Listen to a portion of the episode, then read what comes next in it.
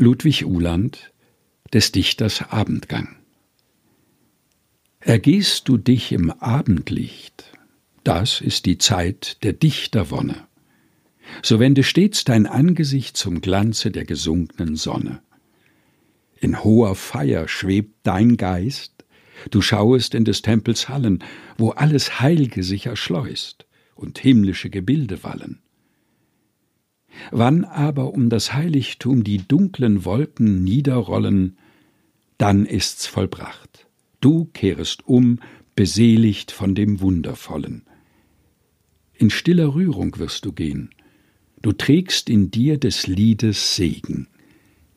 Das Lichte, das du dort gesehen, umglänzt dich mild auf finstren Wegen. Ludwig Uhland des Dichters Abendgang Gelesen von Helge Heinold